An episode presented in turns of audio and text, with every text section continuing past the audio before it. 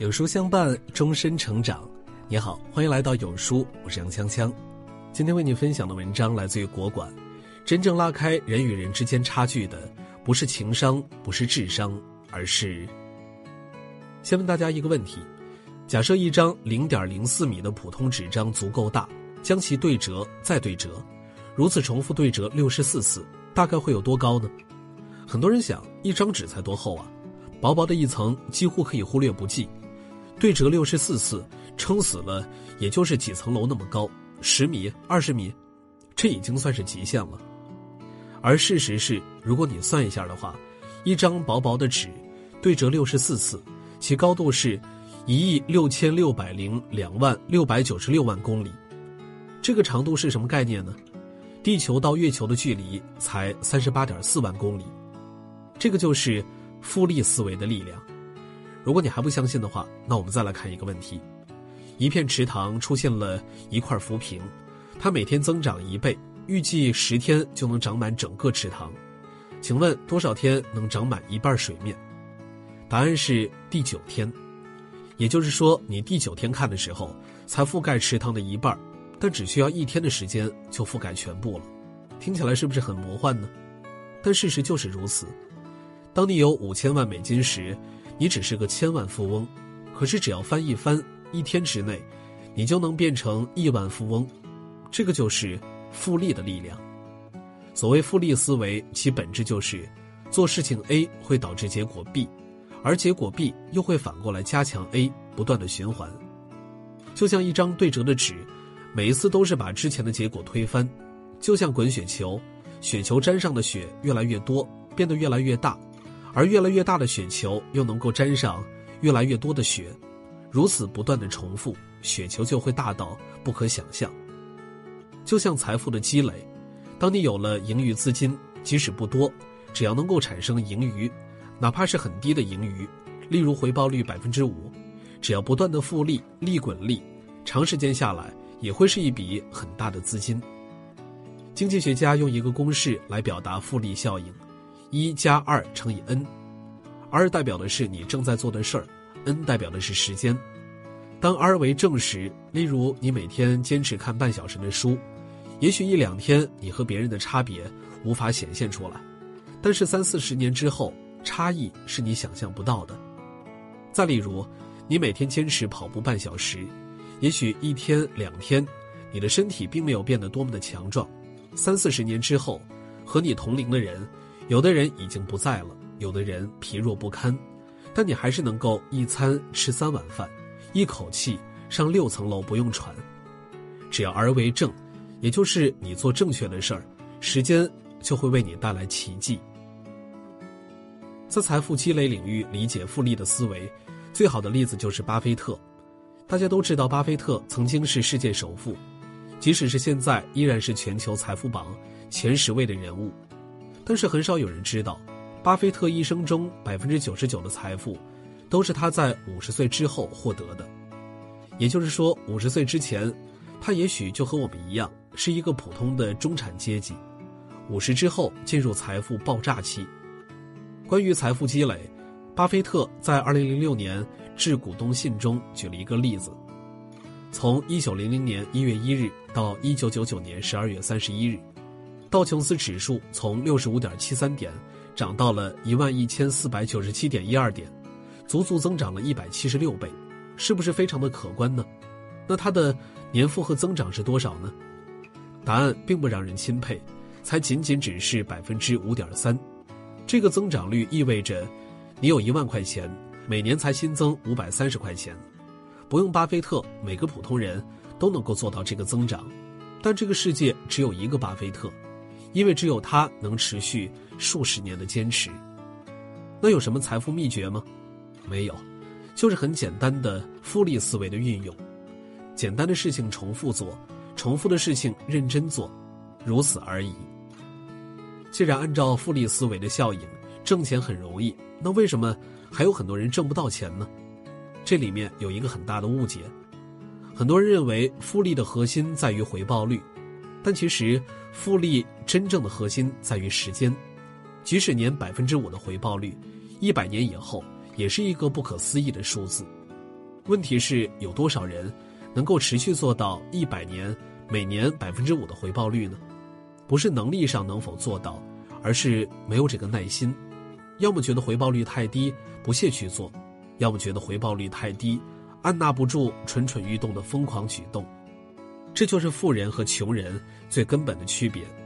大多数人总想着一夜暴富，用最短的时间追求最快速的财富积累，追求过高的回报率。而高回报率就意味着高风险，被骗、亏空、债台高筑，压死了一个又一个普通人。真正的智者追求财富稳步增长，平衡好回报率和时间，不要把鸡蛋放在同一个篮子里。价值投资理论等等，说的就是这样。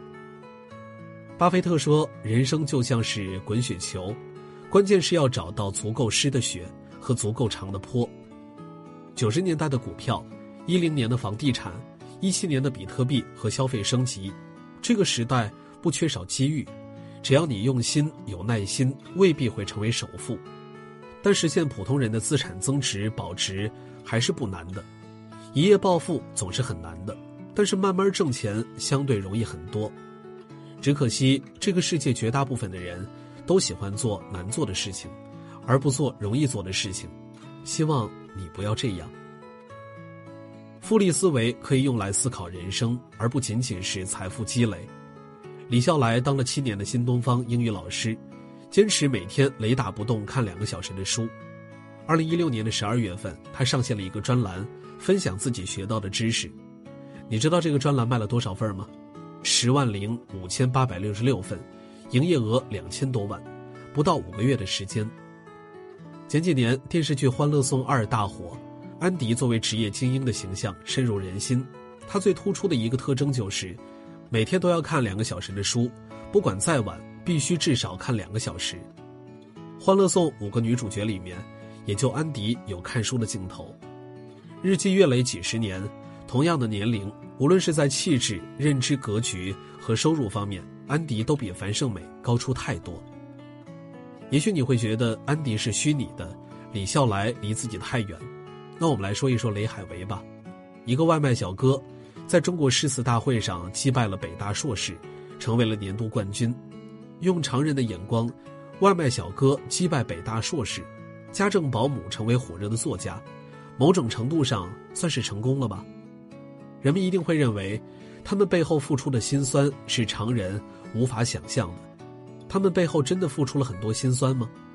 记者问雷海为。你每天作息时间是怎样的？哪有时间看诗词呢？雷海为回答道：“不管工作和生活多么的忙碌，时间挤一挤还是有的。送外卖其实有很多碎片化的时间，这些时间用来背诗词是比较合适的。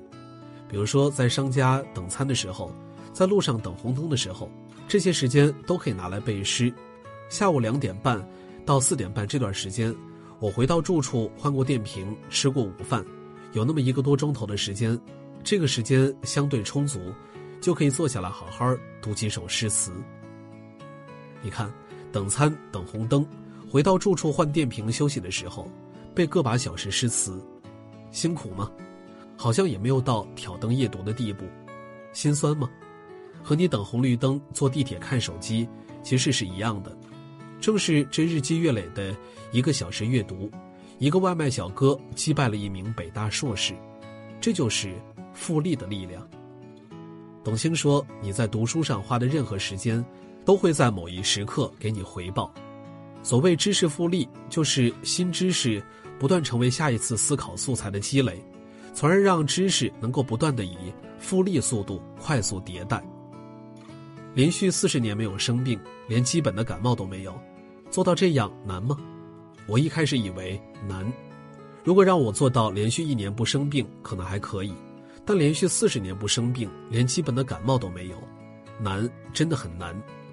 后来我看到了张全通的故事，一个七十六岁的老人和其他年逾古稀的老人不一样，张全通首先看起来就不像七十多岁的人，一身肌肉，虽然不是浑身大块头，但是皮肤没有松弛，身体赘肉很少，更重要的是。张全通对记者说：“我从三十岁之后就从来没有生过病，连基本的感冒都没有。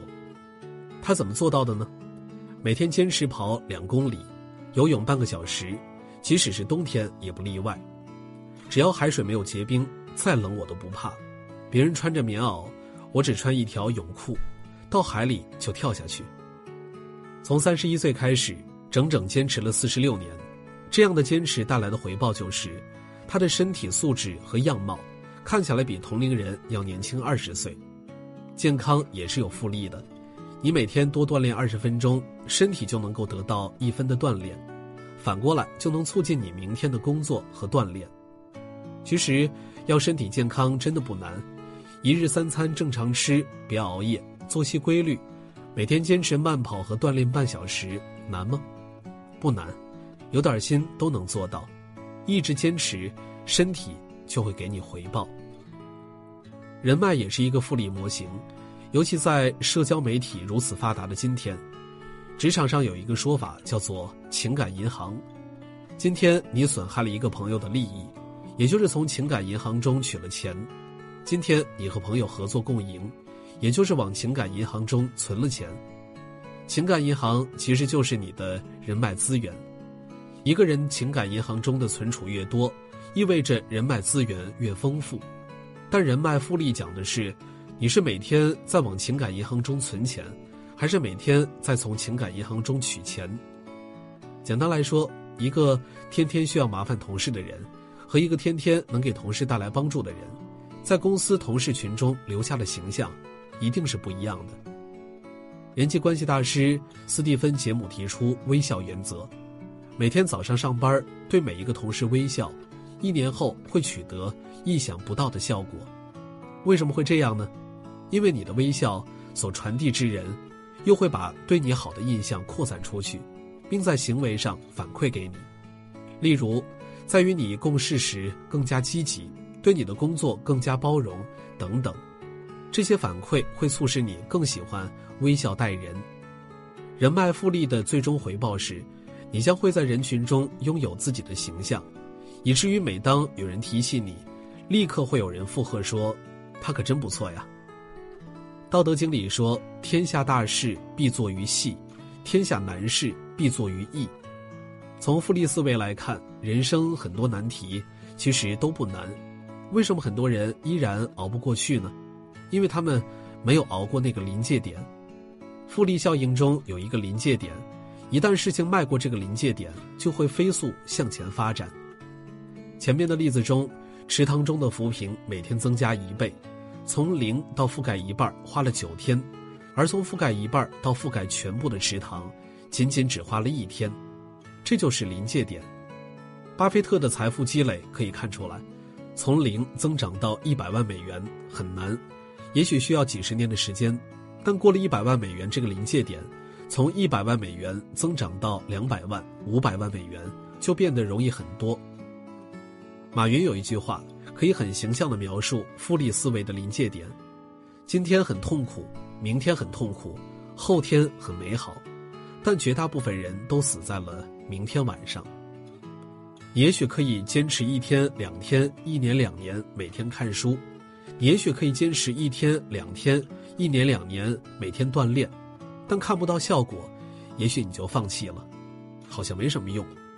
其实不是看书锻炼没什么用，是还没有到达那个临界点。很多人都知道复利思维，临界点存在于区分这个世界的平庸和伟大者。以上讲的是复利效应的正面效果，一旦人生进入负循环，复利效应的破坏效果一样很可怕。每次雪崩都是每一朵雪花施加的重量。一个事物一朝崩溃，一定是此前无数次的重复错误行为。每天坚持锻炼半小时，你健康指数在数十年后比同龄人会优秀很多。那么，如果每天熬夜半小时呢？也许几年之后就不在人世间了。假设一个人的水平是一，如果每天毫无进步，那么一年后，这个人的水平还是一。如果每天进步百分之一。例如每天看书、锻炼等等，那么一年后，这个人的水平是一加百分之一乘以三百六十五，等于三十七点三八。反过来，如果这个人每天退步百分之一，例如坚持玩手机、刷微博，每天熬夜半小时，身体透支百分之一，那么一年之后，这个人的水平就是一减百分之一乘以三百六十五，等于零点零二五。三十七点三八和零点零二五，差距一目了然。当然，这只是纯理论和数字的推导，但这些推导依然有意义。它会警告每一个人，即使你每天只错那么一点点，一年或者十年之后，你的人生轨迹也许再也无法改变，你会彻底的沦丧。所以每天努力一点点，用投资大师芒格的话来说，确保你每天睡觉之前。都比你醒来时聪明一点点，剩下的交给时间，你的人生会进入正循环轨道。很多人非常看重回报率，甚至要求今天努力了，明天就要求看到回报。在财富投资方面，别说年回报率百分之五，百分之十都未必接受得了。